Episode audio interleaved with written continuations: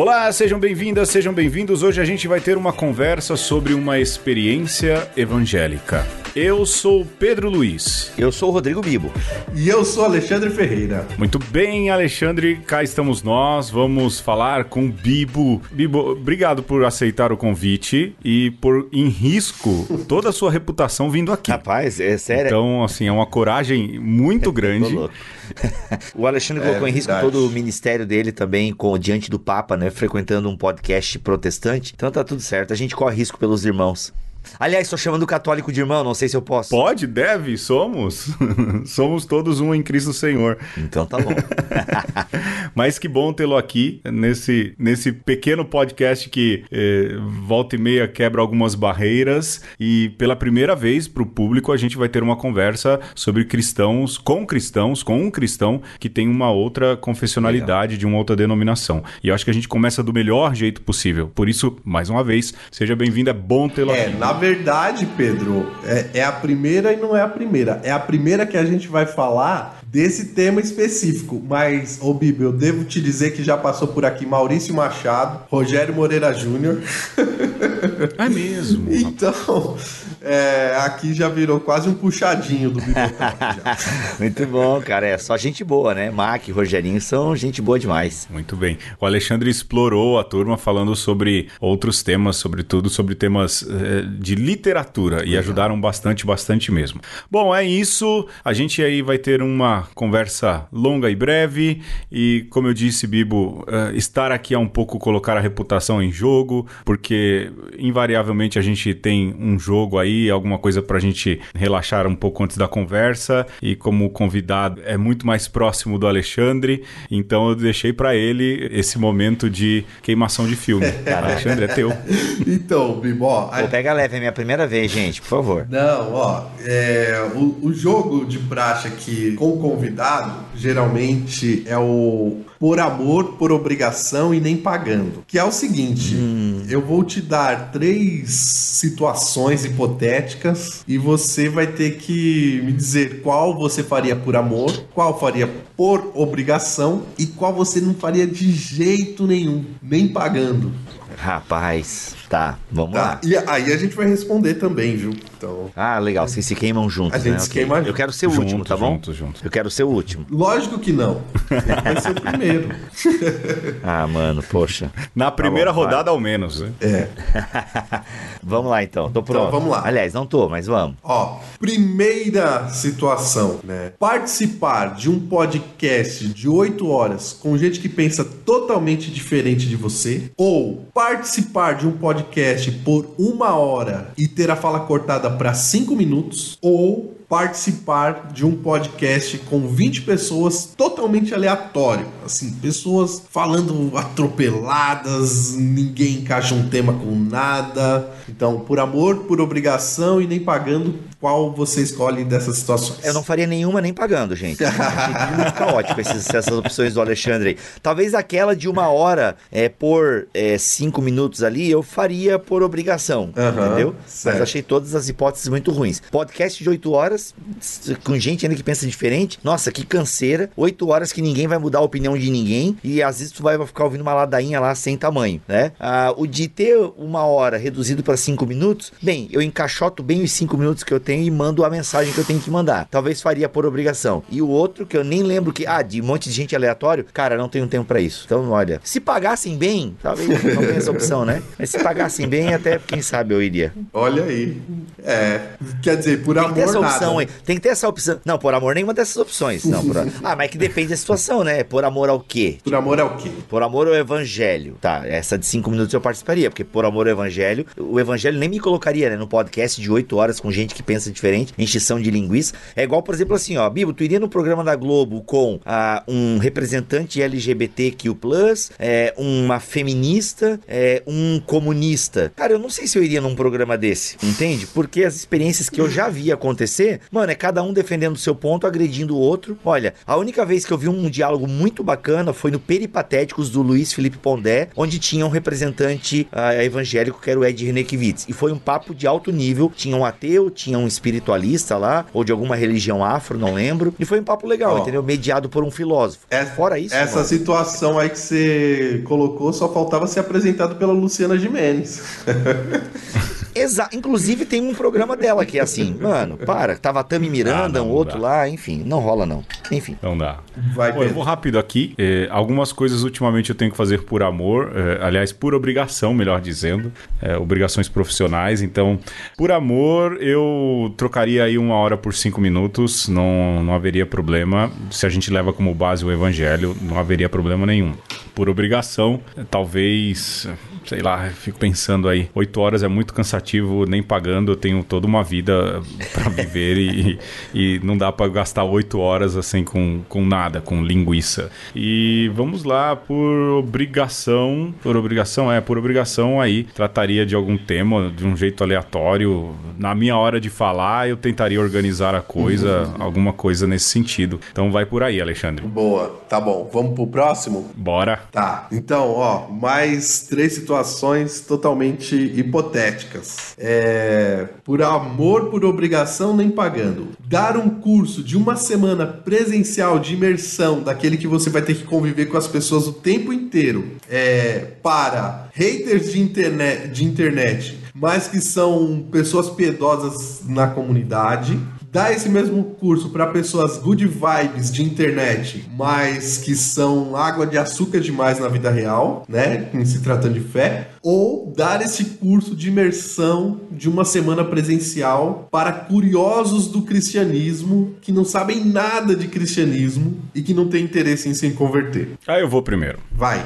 Vai, por favor. Bom, é, aqui em casa, Dona Patroa tem uma experiência muito grande com, com haters de internet, né? Aliás, todos os dias. Por conta da divulgação científica, ela é atacada o tempo inteiro. Esses dias aí, até na Veja deu entrevista, justamente pelas pauladas que recebe por causa da divulgação científica. E então, e- mas sabendo que no fundo tem muita gente piedosa, esses dias até eh, teve um católico que escreveu lá alguma coisa pra ela e eu tive vontade de escrever, escuta, seu padre sabe o que você tá falando na internet, né? então você tem muito hater na internet que manifesta um discurso, mas que na verdade é, é- talvez tenha uma vida piedosa e, e, e tá orientando mal a indignação. Então acho que por amor eu tentaria trabalhar com esses. Por obrigação, os é, vamos lá, os good vibes, é isso? Aqueles que são Good vibes. insípidos, é isso, Alexandre? É, os good vibes. Esses nem pagando. Eu acho que esses nem pagando, assim, essa gente muito morna, é, que não vai esquentar nem esfriar, não. E o outro, acho que por obrigação. E Eu tô tentando me lembrar agora. Os curiosos é que, que não, dos- que- não sabem de nada. Curio- por- por- os, fa- os curiosos de boa, porque há uma possibilidade de, de um bom papo, de uma, de uma conversão até, por obrigação. Vamos lá, é isso. Aí. Pô, agora porque eu já vou, o meu é inversão. É, Eu faria por amor com esses curiosos, né? Porque são pessoas curiosas, então até facilita um pouco mais o trabalho. Por obrigação, não, daí o resto, aí o resto eu não faria. Eu Nem ia, pagando. nem a pau, nem pagando, cara. Porque, cara, hater, eu tô 10 anos na internet, mano, e hater raramente se cria com o Bibotalk. Ah, pra quem não sabe, né, é o meu podcast de Bíblia e Teologia, que o Alexandre já participou algumas vezes. E, cara, eu não dou bola, simplesmente eu não dou moral pra hater, assim, tipo, ele literalmente fica falando sozinho. É uma benção que eu posso excluir esses caras das redes sociais, assim, é tão legal, banir a pessoa. É. Tipo, no YouTube, né, banir essa pessoa para sempre. Cara, é tão delicioso saber que aquele cara com aquela conta não vai mais me encher a paciência. Então eu não tenho paciência muito pra hater, sabe? Sim, E sim. assim, talvez por obrigação eu encarasse até os vazios, sabe? Aquela galera no telinha ali, por obrigação eu até, é, eu, eu talvez encarasse eles, mas com certeza por amor os curiosos. Aí. Olha aí. Muito bom. Olha aí, no fim, os. É, vamos lá. É isso, Alexandre. Oi. Vamos parar de perder tempo e vamos pro que interessa, né? Vamos nessa. Eu quero saber o Alexandre, o que, é que ele faz por amor, Ah, por dinheiro. é mesmo? Cara, Olha aí. Assim, né, nessa situação, eu acho que por amor eu iria nos, nos good vibes. É, por obrigação, eu iria com, com os haters, é, pagando bem, né? Quem sabe eu me disporia. E nem pagando com os curiosos que, que não estão nem aí com nada, que você ia perder mó tempo e você ia imaginar que esse cara não ia aproveitar nada. É, aquela molecadinha que chega no Crisma, né? Sem, só querendo cumprir o, o papel, né? É bem isso. Que a mãe mandou. É, que a mãe mandou. É o que tem bastante. Bom, gente, vamos lá então. Chega, vamos pra frente.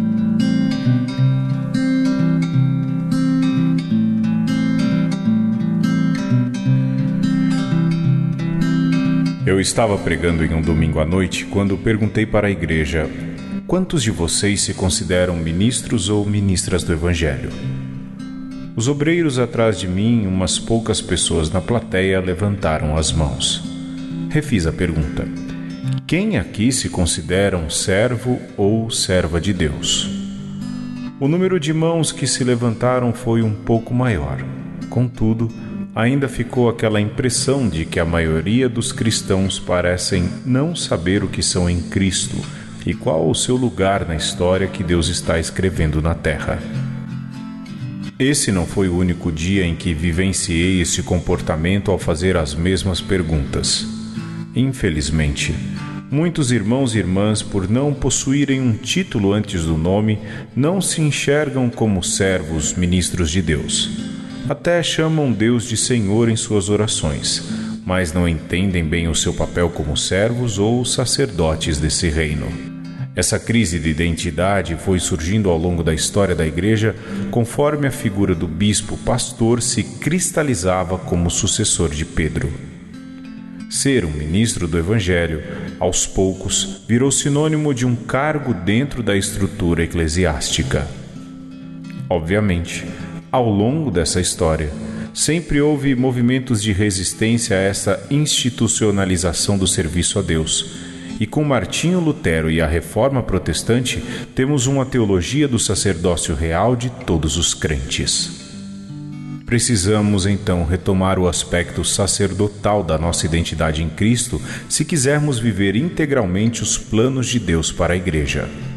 Para isso, vamos rever alguns conceitos do próprio Lutero e outros bíblico-teológicos que nos ajudarão nessa compreensão de que todo povo é sacerdote do Deus vivo.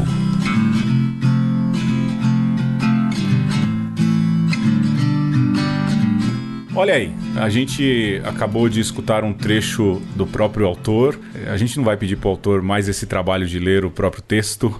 Eu não sei, Bibo, se você tem isso depois de que escreve e publica, já não tem tanto amor. Esses dias eu e o Alexandre discutíamos isso. A gente falava assim: ah, tá legal, tá publicado, mas eu queria que tivesse sido diferente. Você tem isso ou não?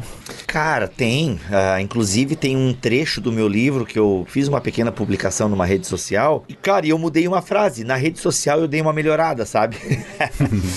então, assim, eu acrescentei, eu tirei uma palavra, na verdade, que eu acho que não estava não tava muito bem encaixada. E eu tô revisitando o meu livro agora, porque eu tô gravando o audiobook dele. Oh. Então, no próprio audiobook, eu tô mudando algumas coisas. Do Deus que destrói sonhos? Exato, Deus que destrói sonhos. Então, assim, eu não tô mudando. A essência tá ali, até porque esse meu livro ele foi bem revisado. Em, ter, em termos de essência, eu, eu, ele tá bom. Eu tô, tô satisfeito com ele. Agora, tem algumas palavras que eu tô melhorando na, ao ler, né? Ao ler, eu tô melhorando algumas frases, tô deixando elas mais objetivas e tal. Mas, cara, o livro é assim, chega uma hora que você tem que abandonar mesmo, né? Por exemplo, chega uma, na parte final que eu não aguentava mais. Ou não, pega, publica logo isso aí, porque senão eu já nem quero mais, né?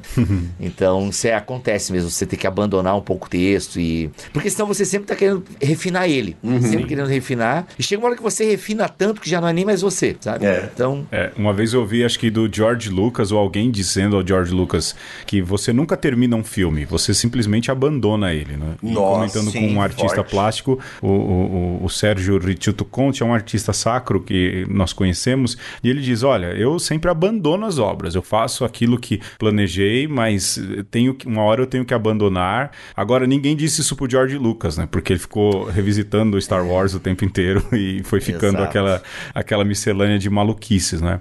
Uhum. O Bibo, para quem é de uma conversa e não costuma ouvir outros programas, é simplesmente o dono do maior podcast cristão que existe. É uma honra para nós ter, ter Brasil, você aqui. Né? É verdade, e é verdade. em, em língua portuguesa, ao menos é, ver, é fato, não há. E contra a verdade, a gente não tem nem contra, nenhuma contra-argumentação. É, por isso a gente está, repito, a gente está bem feliz de ter você por aqui. Ou seja, é um Obrigado. podcast cristão, uma voz cristã e uma voz cristã com consciência, uma voz cristã que tem ali um, um, um grupo muito grande que o escuta e ele consegue dialogar com muitos setores da sociedade. É uma voz cristã sadia dia, e isso é importante nesses tempos em que o cristianismo às vezes é tão chamado, né, tão convocado aí a dar é, testemunhos, e o testemunho é, desde o início da igreja, o maior chamamento que o evangelho faz. Bibo, aí eu tenho uma pergunta que talvez seja a pergunta que mais você ouve, mas para esse hum. público aqui de oito ouvintes numa conversa, bom, tem alguns bispos que ouvem, a gente descobriu isso recentemente, né?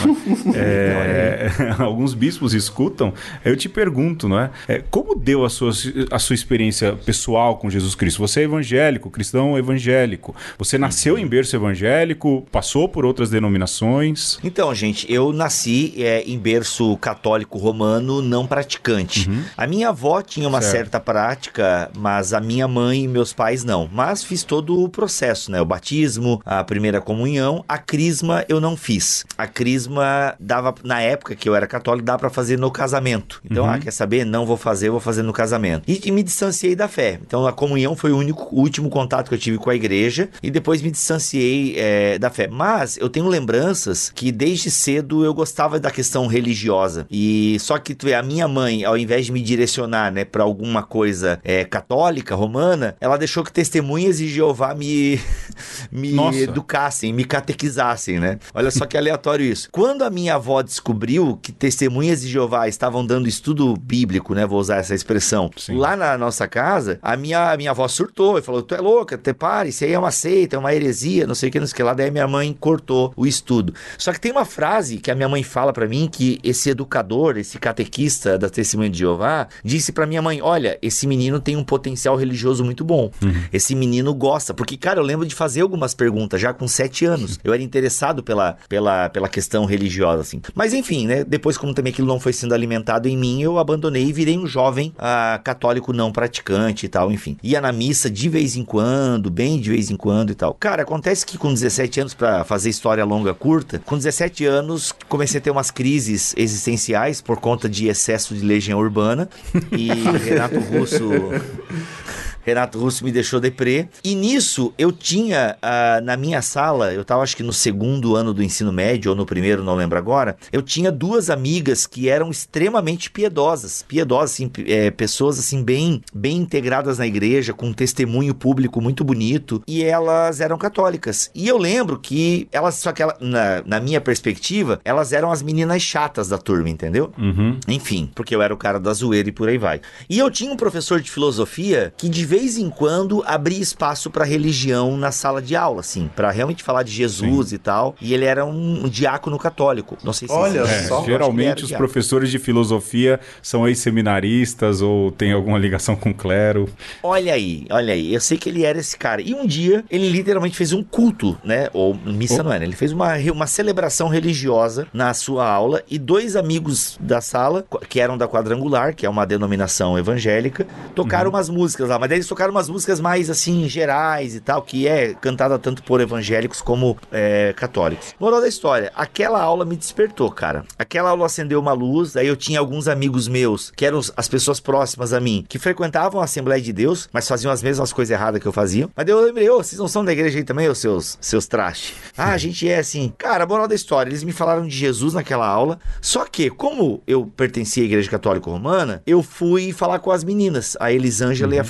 Lembro até hoje o nome delas. E elas, cara, ficaram de cara, né, que o cara mais bagunceiro da escola queria ir pra uhum. igreja e tal. E a paróquia delas era muito bem animada, bem motivada, integrava bastante os jovens e tal. Só que era num bairro meio longe do meu. E aí, cara, eu Sim. sei que eu acabei não indo na, nos encontros de jovens que eles tinham. Aí passou umas duas semanas, eu não fui no encontro de jovens e elas me cobrando, poxa, Bibo, você não vai lá e tal. Eu falei, ah, eu sempre tinha uma desculpa, né? Até Sim. que um dia esses meus amigos da Assembleia me arrastaram pra uma, uma Assembleia de Deus, até porque eu era amigo deles deles, né? Diferente da Elisângela e da Fabiana, que eram só, tipo, companheiras de classe. Então eu não tinha Sim. intimidade com elas, nem vivência, nada. Enfim, cara, acabei parando numa Assembleia de Deus e de lá, isso foi em 99, cara, e lá fiquei. Fiquei até 2014, né? Até ser convidado a me retirar da Assembleia de Deus, por pensar um pouco diferente ali dos dogmas assembleianos, mas fiquei lá até Sim. 2014, cara, nunca mais saí. Então eu entrei em 99, aliás, nunca mais saí não, né? Nunca mais saí, digamos, da religião protestante, Sim. né? Mas eu fiquei, é, entrei em 99 e saí só em 2014. E depois eu fui para mais duas denominações evangélicas e hoje estou é, com raízes firmadas numa igreja evangélica aqui em Joinville, Santa Catarina. Mas foi basicamente isso, cara.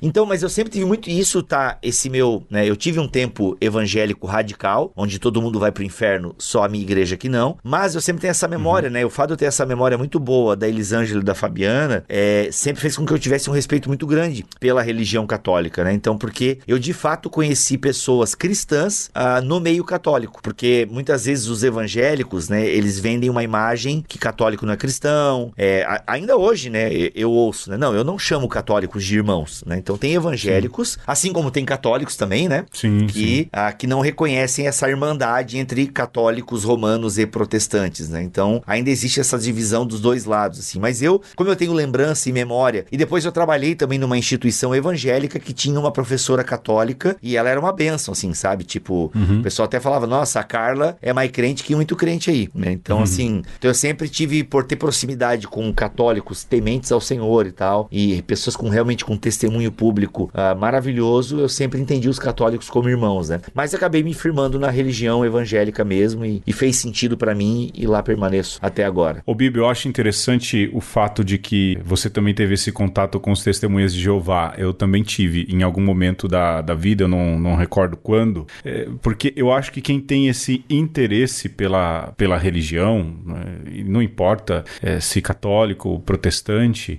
é, e, é, o método dos testemunhas de Jeová, ao meu ver, é um método de despertar interesse. Não é? eles, e eles Exato. têm um olhar, é, é como técnicos de futebol que enxergam potenciais bons jogadores, eu acho que eles conseguem ter esse olhar, porque eu lembro que em casa também foi assim um pega para capar, porque é, eu lembro do moço, se chamava Jonas, era um senhor negro, alto, assim, vinha lá sempre com um companheiro, e ele veio umas cinco ou seis vezes em casa. E sempre querendo conversar um pouco mais e vendo ali o meu interesse, as minhas perguntas, ou mesmo as minhas profissões de fé.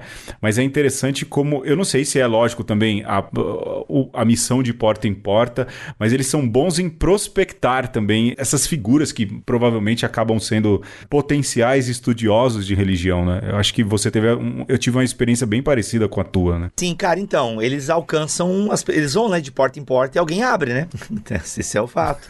Sim. E às vezes a gente espera, né? Espera as pessoas virem até os nossos templos. E eles Sim. não, eles vão é, até a casa das é... pessoas, né? Diferente dos Mormons, cara. Não sei qual é a tua experiência com os Mormons, mas aqui em Joinville, eu nunca vejo eles parados, eu só vejo eles andando. Eu já tive vontade de parar o carro, ô gente, vocês param em algum lugar, porque eu só vejo vocês andando com essa mochila nas costas aí. É, vocês param para conversar com alguém?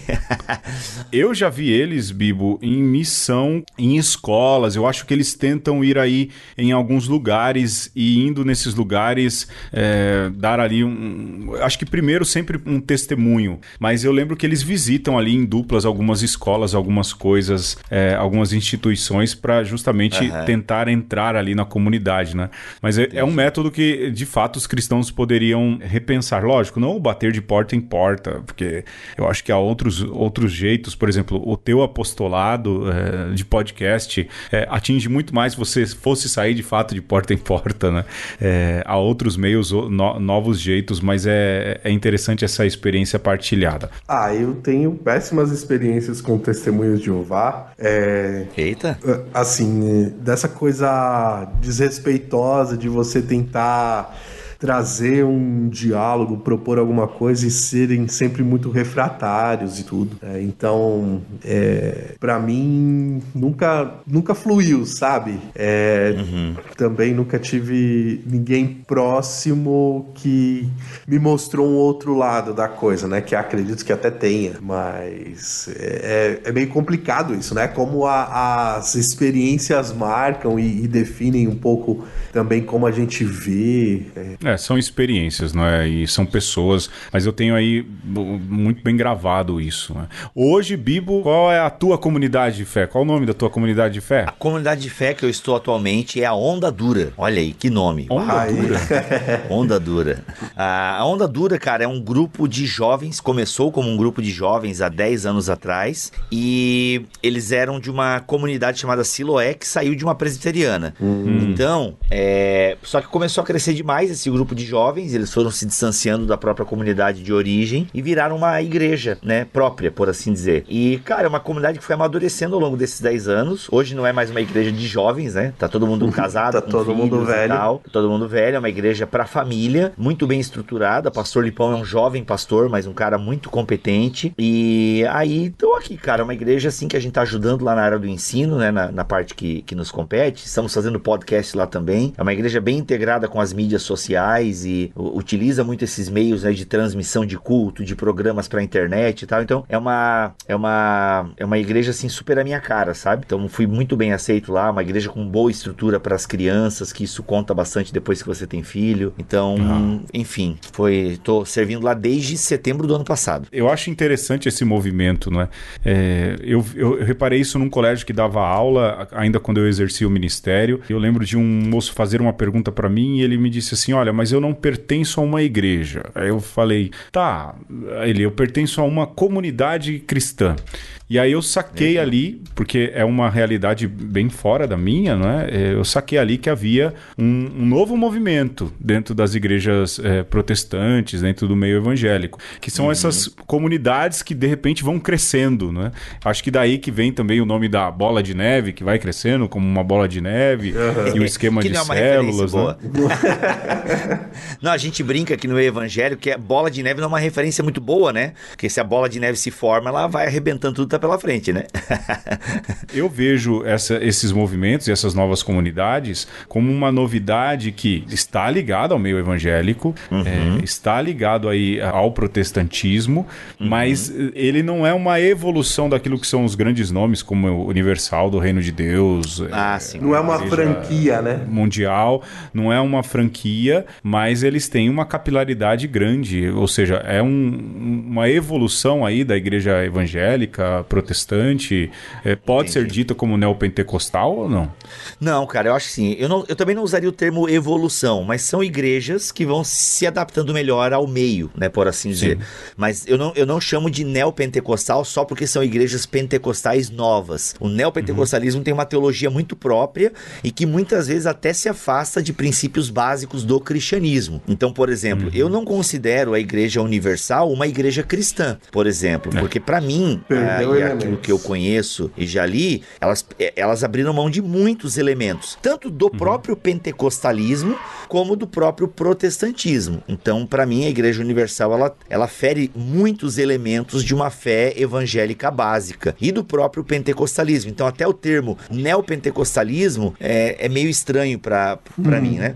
Então, assim, a, o próprio neopentecostalismo já é um fenômeno sociológico e teológico recente. Né? O fato é que a característica do do, protestantismo, que é uma, uma característica boa e ruim simultaneamente, ou seja, isso é paradoxal, que é a, é a liberdade que você tem de construir comunidades a partir da sua interpretação bíblica. Isso pode ser muito perigoso, porque realmente tem um monte de gente doida dizendo que a Bíblia está dizendo isso. Não, porque a Bíblia está dizendo assim. É assim que eu interpreto, é assim que é o certo e essa é a verdade. E tem uma galera que segue esses loucos, e aí você vê muito claramente isso ah, em igrejas ah, neopentecostais e, e, e comunidades variadas, mas entretanto você tem um movimento muito saudável, por exemplo, eu vou, posso até citar o movimento da Onda Dura, posso citar o movimento da Ponte, uma igreja fortíssima em Recife, ah, em Pernambuco, aí a igreja Red, que é uma igreja batista em Dayatuba, São Paulo, que são igrejas que saem de igrejas mais tradicionais, por assim dizer, mas não por um rompimento teológico, mas por um rompimento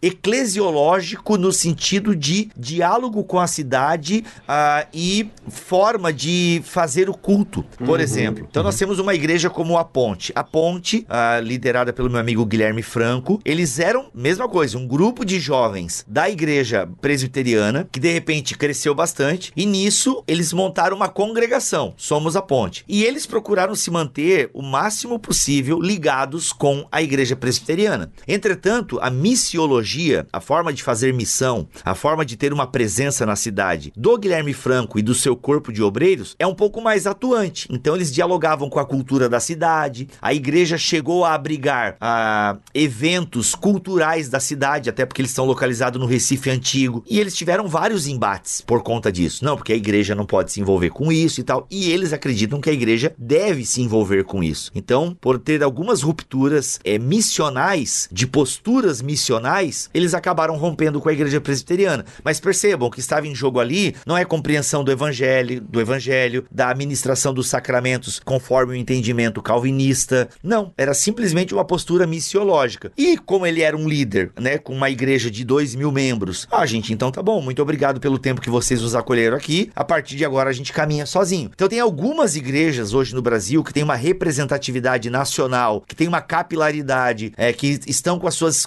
congregações aí é, já nascendo em várias partes do Brasil, que simplesmente era uma postura missional, entende? Então a gente tem essa, essa questão assim. Nós temos as igrejas neopentecostais que crescem com base num esoterismo evangélico, uh, numa teologia coach, numa teologia da prosperidade afetiva, onde Jesus existe para te fazer feliz, e tem aquelas uhum. que crescem de forma saudável, mantêm uma estrutura, é, preservam a tradição da igreja, honram os concílios ecumênicos da igreja, pelo menos os quatro primeiros, mas elas têm uma, uma, uma missiologia mais distinta, né? Mas ainda assim saudável. Muito bem, bacana. Bibo, a gente aqui faz questão de perder uma grana, então a gente coloca uma musiquinha no meio, justamente para não monetizar em lugar nenhum. Né? E então eu queria é, que você depois indicasse pra gente. Você vai ouvir uma música aí que o Bibo indicou e a gente volta daqui a pouco depois dos despatrocinadores. Dos despatrocinadores? É, justamente pra gente não ganhar dinheiro.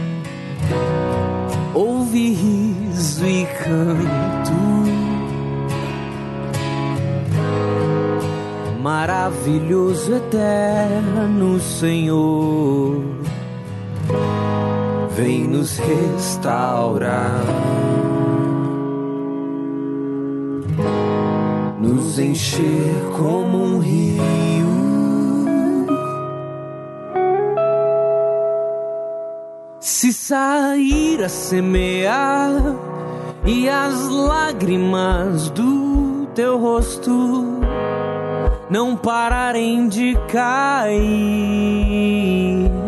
Lembre quem te libertou, é a alegria que o fará voltar a sonhar.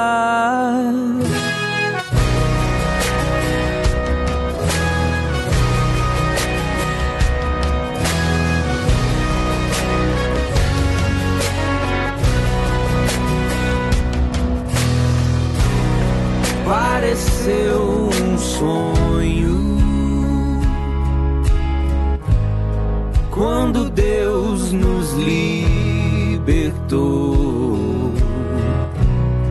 ouvi riso e canto. Maravilhoso, eterno Senhor, vem nos restaurar. nos encher como um rio.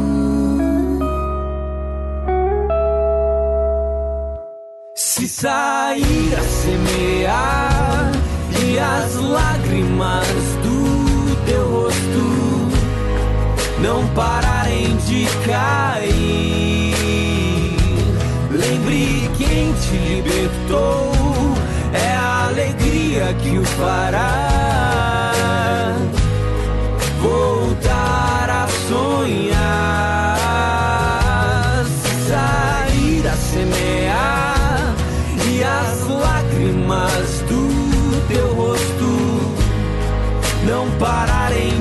pararem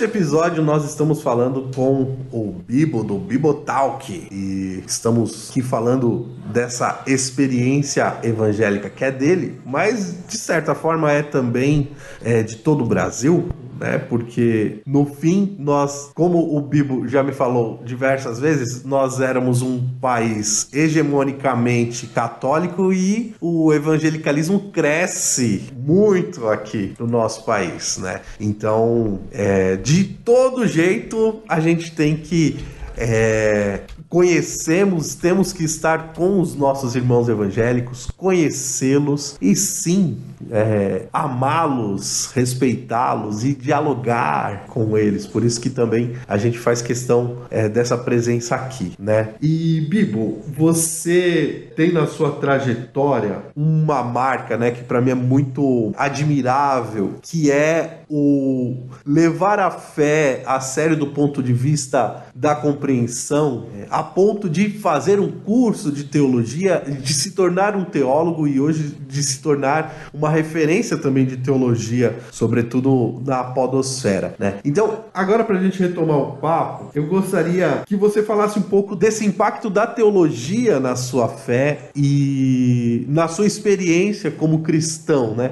Porque a gente há de convir que você pode ser um cristão sem teologia, mas a teologia faz uma diferença aí, não é? Então, é, eu acredito que não tem como ser cristão sem teologia, porque até aquele cristão meia-boca, ele tem uma teologia, só que é uma teologia ruim. É, por exemplo, vocês, como educadores católicos, tenho certeza que vocês se arrepiam com as coisas que católicos falam. Ah, por exemplo, né, a gente que é de fora, é, muitas vezes os críticos evangélicos do catolicismo acabam batendo em espantalhos. Isso é muito comum, né? Até convivendo um pouco com o Alexandre, é, ele já até apontou: é, vocês criticaram lá os católicos, mas na teologia oficial católica não tem isso, não. Então a gente acaba batendo muito em espantalhos, né? E espantalhos a gente vê onde? A gente vê nas comunidades, a gente vê nos católicos que nos rodeiam e tal. Então eles têm uma teologia, mas não é uma teologia saudável. Então a teologia ela é fundamental, ela é a fundação da vida cristã, porque todos nós pensamos sobre Cristo, temos ideias sobre Cristo. A pergunta é se as ideias e os pensamentos que temos, eles são minimamente compatíveis com a Bíblia Sagrada e a tradição da igreja, que é onde a galera acaba ah, perdendo muito, porque acabam lendo uns caras meio fora, né, sem noção. Vocês têm influencers católicos, que eu sei disso, inclusive tem um até que causa até problema para nós protestantes.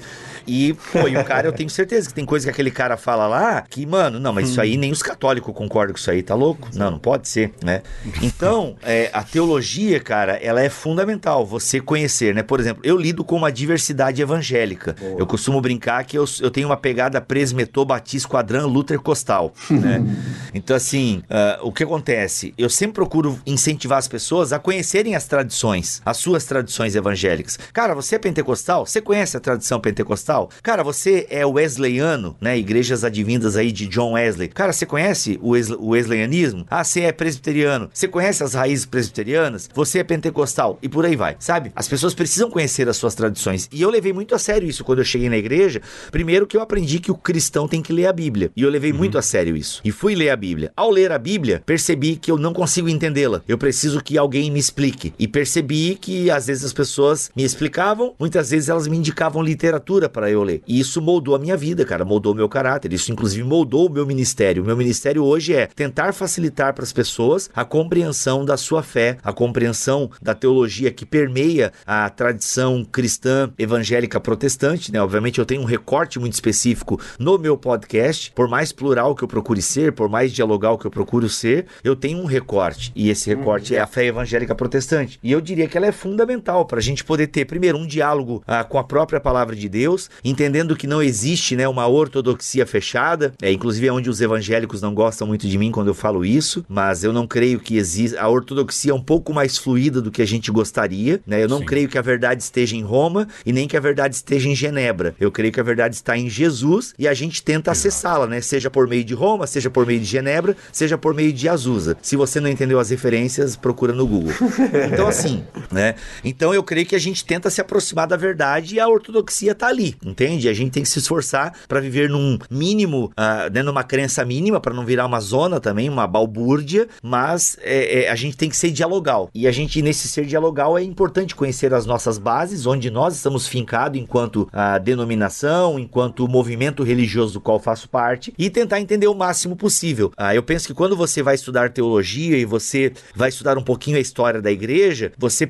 Aliás, se você vai estudar o próprio Novo Testamento, você já percebe que não é uma coisa tão homogênea, que existe uma uhum. pluralidade saudável dentro do próprio Novo Testamento, uma Sim. diversidade saudável na, na história da igreja, na tradição cristã e por aí vai. Por isso que o meu objetivo, enquanto um teólogo, enquanto um divulgador teológico, como aquele que procura promover conhecimento bíblico teológico, é, galera, conheça o seu cercado, sabe? É importante ter cercas para também não virar qualquer coisa do jeito que eu quero e do jeito que eu penso. Então as cercas são importantes. Entretanto, vamos manter as cercas baixas e vamos nos dar as mãos constantemente. Eu penso que essa é a minha uhum. tarefa, fazer com que a galera baixe um pouco as cercas denominacionais e procurem é, dar as mãos com mais frequência. Né? Essa é a frase de um pastor batista americano chamado Mark Dever. E quando eu li essa frase, me impactou demais, porque ela resume o que eu venho tentando fazer por 10 anos, sabe? É baixar as cercas e procurar dar a, as mãos aos irmãos. Lógico que, guardado as devidas proporções, não há muita diferença quando você diz a verdade está em Cristo, ela não está em Roma, não está é, em outros lugares dos quais brotam as outras denominações cristãs.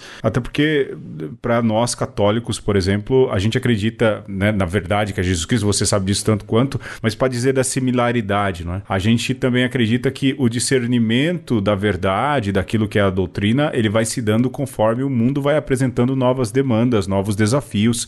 E aí então a gente é, é chamado a discernir com a assistência do Espírito Santo, a encontrar ali é, ou mostrar os pontos que há de verdade, sementes do Evangelho. Então, nesse sentido, eu acho que pensamos bem parecidos. Né? De fato, Exato. você ser muito dogmático é um perigo. E, e para católicos isso é um problema, né?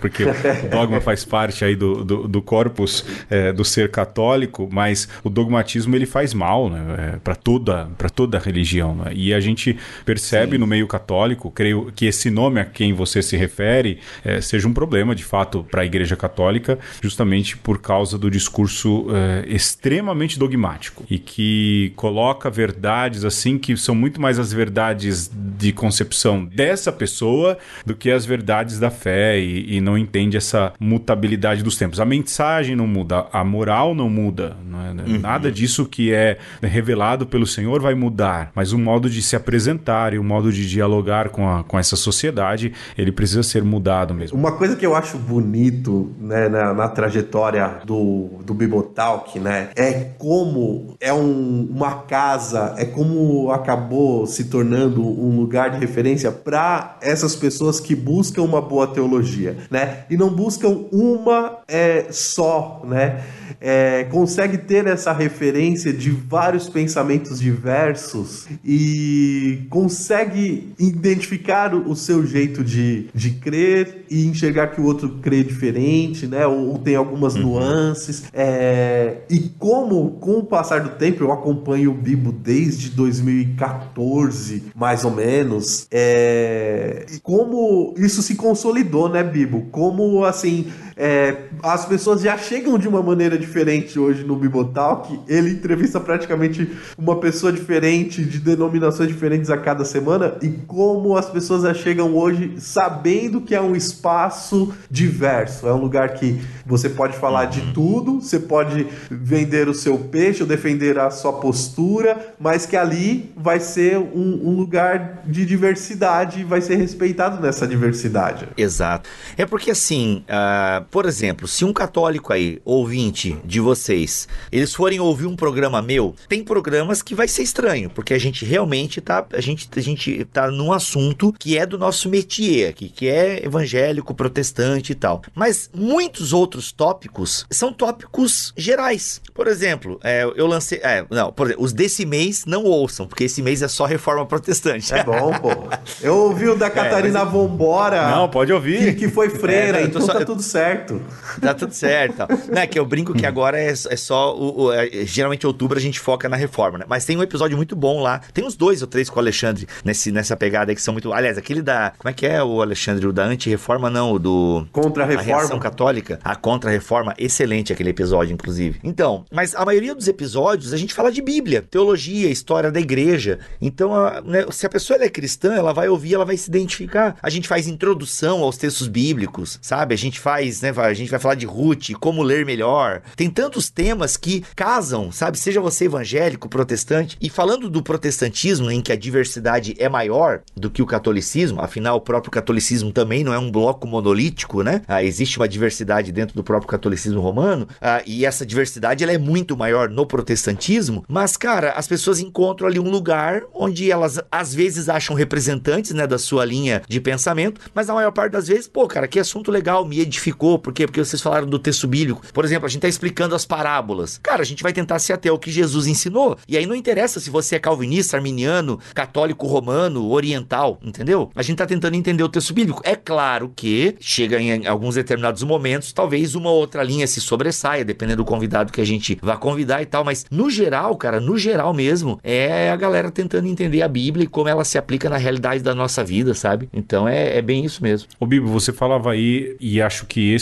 é um, um ponto importante para a gente abordar, já terminando a conversa que é o fato de que às vezes acham que os católicos são monolíticos, somos todos iguais, não é? Não há é, a uniformidade, não unidade, e ao mesmo tempo se pensa a, a mesma coisa dos evangélicos, é? que eles são um povo, bom, um povo só somos, somos um só povo, povo de Deus, mas de que são todos iguais, é, seguem ali o mesmo padrão, têm o mesmo pensamento, têm a mesma opinião política, é, têm a mesma dieta quase, não é? O mesmo dress code, qualquer coisa nesse sentido. E a gente começa a, a, ver alguns analistas políticos, eu falo muito porque eu gosto de ciência política, é, há muitos analistas políticos alertando outros analistas dizendo, pessoal, parem de colocar como uma figura só o evangélico. Eles são bem diversos, Exato. muito mais do que vocês imaginam. Então, será que você, assim, de dentro, né, do mesmo jeito que os católicos não são monolíticos, não vestem vestem a mesma roupa como os arautos do evangelho, aquele grupo católico que acha que uniformidade é unidade, né? Da mesma maneira, me fala um pouco, fala um pouco pra gente daquilo que é a diversidade evangélica. É grande, não? Cara, é muito grande. É, na verdade, o fato de nós sermos é, muito diversos em vários pontos teológicos tem feito algumas pessoas uh, voltarem ao catolicismo. É um fenômeno que está acontecendo ao redor do mundo. No Brasil, esse fenômeno está acontecendo. A gente até teve um caso próximo né, de amigos meus, uh, de um, né, de um pastor, plantador de igreja, e que simplesmente se cansou dessa diversidade, não soube lidar com essa tensão de tantos pensamentos diversos, tantas linhas escatológicas, tantas linhas soteriológicas, e o fato de ter, o fato do catolicismo romano, de alguma forma, ter Roma, uh, ter o Vaticano, ter o Papa, né, essa figura centralizadora, a igreja como aquela que vai é, orientar, a igreja que vai dar o caminho, então é uma única igreja, fez com que ele procurar, é, tipo, o catolicismo romano para ele fez sentido porque aquietou a alma dele diante de tanta diversidade. É claro que uhum. em algum momento ele vai se deparar com a diversidade católica também, eu espero, né? é. né? E ele perceba que depois que Deus criou Adão e Eva, não rolou mais uniform, é, é, uniformidade. E eu acho que você matou a charada. A galera acha que uniformidade é unidade. E, cara, não tinha isso nem entre os discípulos de Jesus. Não tinha isso na igreja de Jerusalém. Vai ter agora? Impossível. Então, a diversidade evangélica, ela é gritante, tem muitas aberrações. Justamente as pessoas, elas não sabem interpretar o solo escritura, né, que é uma herança reformada, uma herança da reforma, e elas trocam o solo escritura, ou seja, a escritura como base de regra e fé, elas trocam pelo nuda escritura, ou seja, a escritura nua, a escritura Caramba. desacompanhada. Então assim, é só a Bíblia, é só a Bíblia. E aí, mano, um louco com a Bíblia na mão que vai negar a história, vai negar a tradição, aí, cara, a gente tem uma diversidade realmente cansativa. Existe isso de quererem, por exemplo, achar que todo evangélico é igual Silas Malafaia. Quero dizer para você, é. querido ouvinte de uma conversa, não. O Silas Malafaia não representa os evangélicos, né? Então assim, nós não temos um representante. Ninguém pode falar em nosso nome. A bancada evangélica não fala no nosso nome. Então, é, essa diversidade ela é perigosa, ela realmente deixa as pessoas confusas muitas vezes, mas para quem encontra uma sabedoria na multidão desse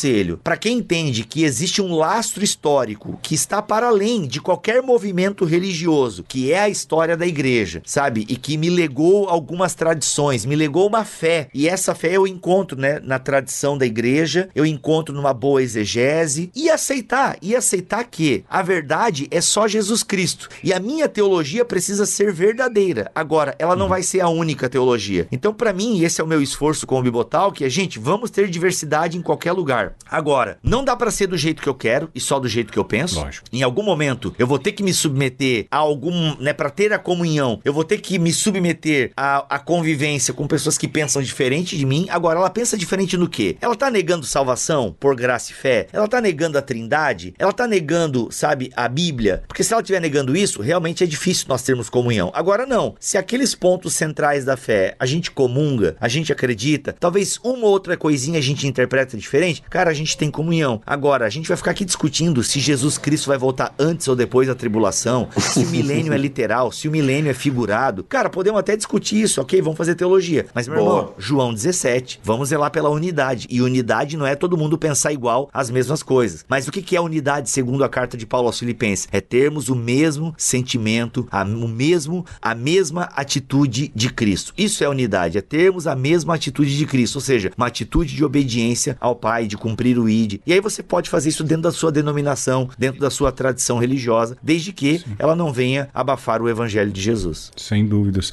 E aqui, para terminar, não é, você fala aí desse movimento que existe é, de, de alguém que você conheceu, que foi aí, é, foi para segurança daquilo que pode parecer uh, o dogmatismo dentro da Igreja Católica, e hoje a Igreja Católica vive um movimento de suscitar essas diversidades é? e deixar e abrir para essas diversidades o diálogo. Né? O caminho sinodal é isso. E, o que, e a reação que acontece é daqueles que dizem: não, a igreja não tem que falar de comunhão, não tem que falar de. Não, a gente tem que obedecer o Papa, falar de céu, inferno e salvação. É só isso que a gente quer ouvir da igreja. então a gente também tem esse movimento aqui dentro e não é que prevejo, não é? Mas é um cenário que o Papa e os bispos e os cristãos católicos vão ter que se deparar também, porque eu acho que talvez seja um fenômeno do tempo, do nosso tempo. As pessoas não querem muita diversidade, elas querem uma. Eh, já que tudo está tão inseguro, eles querem uma segurança doutrinal. Né? E, e o Espírito Santo, nós católicos cantamos que é um vento que sopra onde quer. E essa diversidade sadia, ela, ela é obra do Espírito, né? E ele sopra onde quer e vai suscitando em cada local, em cada comunidade, novas chances, novas oportunidades, novas maneiras de o evangelho ser vivido e anunciado. Alexandre, eu já não tenho mais nada, hein? Olha, eh, vamos, vamos parando por aqui, mas antes da gente terminar, eu acho que a gente podia falar muito rapidamente, né, dessa experiência de fazer a teologia de um, de um modo falado, né? Lógico que a oralidade e a escrita andam juntos desde sempre na, na teologia, sobretudo na teologia cristã. Mas a mídia podcast, ela traz uma nova configuração, né? Porque ao mesmo tempo que é esse bate-papo que a gente faz aqui, é também uma gravação, isso fica, né? Então, é, Exato. a gente tem um, um movimento parecido com, com os registros escritos, mas é feito de uma maneira dialógica. Então, Bibo, é, qual que é o prazer e a desventura de fazer uma teologia falada? Caraca, o prazer e a desventura. Mano, essas perguntas de vocês são muito profundas. Cara, o prazer é falar e ensinar, né? É você poder compartilhar aquilo que você recebe. Eu sempre gostei disso. Então eu me sinto realizado em aprender alguma coisa e compartilhar ela. Isso pra mim é maravilhoso. O desprazer é quando as pessoas usam aquilo que você produziu pra causar mais divisão, pra muitas vezes fortalecer um pensamento que a pessoa tem e não era a nossa intenção. Vou dar um exemplo. Nós gostamos de ensinar o máximo possível aquilo que nós entendemos ser uma boa interpretação bíblica, o dinheiro. Como vocês sabem, dinheiro é um problema na igreja evangélica. A gente tem muitas pessoas e muitos movimentos que usam o dinheiro para realmente empobrecer os, os pobres, né? É, A igreja católica sofreu muito, né, esses ataques e tal. Ah, inclusive até no, no- na série da Netflix, né, Missa da Meia-Noite, né? O personagem tem essa conversa com o padre lá e ele faz essa acusação. Os evangélicos também têm, enfim, né? to- né, O pastor ladrão e por aí vai, enriqueceu as custas da igreja. Mas, ah, então a gente sabe que existe exageros, mas a gente sabe que a Bíblia fala também de contribuição. A Bíblia, ela não é contra a oferta, pelo contrário, Paulo instiga as igrejas a ofertarem e por aí vai. E tem o dízimo, né? O dízimo é o grande bicho-papão ah, do movimento evangélico. E enquanto algumas igrejas colocam a obrigatoriedade, outros entendem que o dízimo não é obrigatório. E nós fazemos parte dessa leva que entende que não há uma obrigatoriedade do dízimo. Nós entendemos que não é uma obrigação do cristão é dar o dízimo. Mas o que acontece? Isso não quer dizer que a gente não quer, isso não quer dizer que a gente não quer que as pessoas ofertem na igreja. E a gente já soube, por exemplo, de pessoas que chegaram com o nosso podcast e esfregaram na cara do pastor. Mesmo a gente falando no podcast, gente, não vai pegar esse podcast aqui e lá, né? E, e, cara, parece que a pessoa, ela não quis, ela só quis esfregar, ó, tá vendo? Tu fica dizendo que dízimo é obrigatório e que o devorador vai invadir a nossa casa. Ó, esses caras aqui, ó, esses caras são estudados e eles estão dizendo que não precisa dar dízimo. Então, não é o que a gente queria, entende? Só que quando você faz uma teologia falada, quando você faz uma teologia pública que fica na internet, tu imagina, cara, tem gente ouvindo a gente agora, mas programa que a gente gravou há 10 anos atrás. Sim. Às vezes, às vezes, até a gente já me- melhorou o argumento, mudou o argumento, sabe? E aí essa galera tá pegando um bibo de 10 anos atrás e usando pra criar treta na igreja e tal. Pô, mano, isso aí dá um desespero, sabe? Mas é o risco, sabe? É o risco que é o risco que Agostinho correu, né? Lutar com a vaidade de ser um cara conhecido, mas saber que o fato dele ser um cara conhecido traria também uma, um alcance aos seus escritos e ele acreditava que os escritos eram abençoadores. Então ele lutava com a própria vaidade para poder, não, mas é o risco que eu tenho que correr, é o, é o jeito. Então assim os escritos chegam mais longe, a gente luta aqui com a vaidade e se segura. né? Então a gente faz a mesma coisa. E às vezes a gente tem essas histórias, né, maravilhosas de pessoas que são abençoadas, começam a estudar a Bíblia, igrejas transformadas e volta e meia gente que, que Numa tipo, é, aí. é, meu amigo começou a ouvir o podcast de vocês e saiu da igreja e tal, enfim. Caraca. Então, é isso. Olha, eu acho que agora deu mesmo. O Bibo aí tem os seus compromissos. O Alexandre tá gravando de um jeito bem mambembe também, para tudo dar certo. E eu também tenho aqui um compromisso logo em seguida. A gente poderia continuar conversando, mas também para a saúde dos ouvidos dos ouvintes, nós vamos parar. Os, os ouvintes do Uma Conversa Bibo estão acostumados com uma hora de programa e quando tem uma e uma hora e três minutos eu já reclamo. né? Então a gente vai aí, aí. parar numa hora e queria te agradecer muito mais uma vez. É um motivo de honra para nós e a gente diz, né, eu e o Alexandre, que quando falássemos sobre a experiência de fé dos evangélicos, a gente precisa trazer, precisaria trazer um representante que de fato fosse muito parecido com o coração nosso, com o nosso jeito também de crer. E que bom que a gente conseguiu ter essa conversa e você representar tão bem aí os cristãos evangélicos. Seja mais Valeu. uma vez bem-vindo sempre que quiser. Obrigado e até a próxima. Valeu, gente. Obrigado pelo carinho. Valeu, Alexandre, né? Parceiro ali do Bibotalk. Valeu, Pedro. Prazer te conhecer e, e falar e fazer esse podcast uma conversa. A gente também lá no Bibotalk é no máximo uma hora. Aliás, no máximo uma hora e meia. Tem assunto que vai um pouquinho mais. Mas eu sempre procuro fazer aí de 50 a uma hora. Acho que é um bom tempo de podcast. Parabéns aí por essa sacada. Eu acho que ela é boa mesmo. Gente, é isso. Deus abençoe muito vocês e sigam firme produzindo conteúdo de qualidade na internet. Afinal, a gente tem que ir até os confins da web. Eu também só vou mais uma vez agradecer ao Bibo aí, né, pela presença, é, pelo bom conteúdo que produz semanalmente e que eu consumo, né? Tá se lançando aí como escritor também, tem Olha. livro livro nos top Five das internet aí, o Deus que Destrói Sonhos. Tem livro novo no forninho também, né? É, o Nova Mentalidade sai agora em novembro pela Mundo Cristão. É isso aí.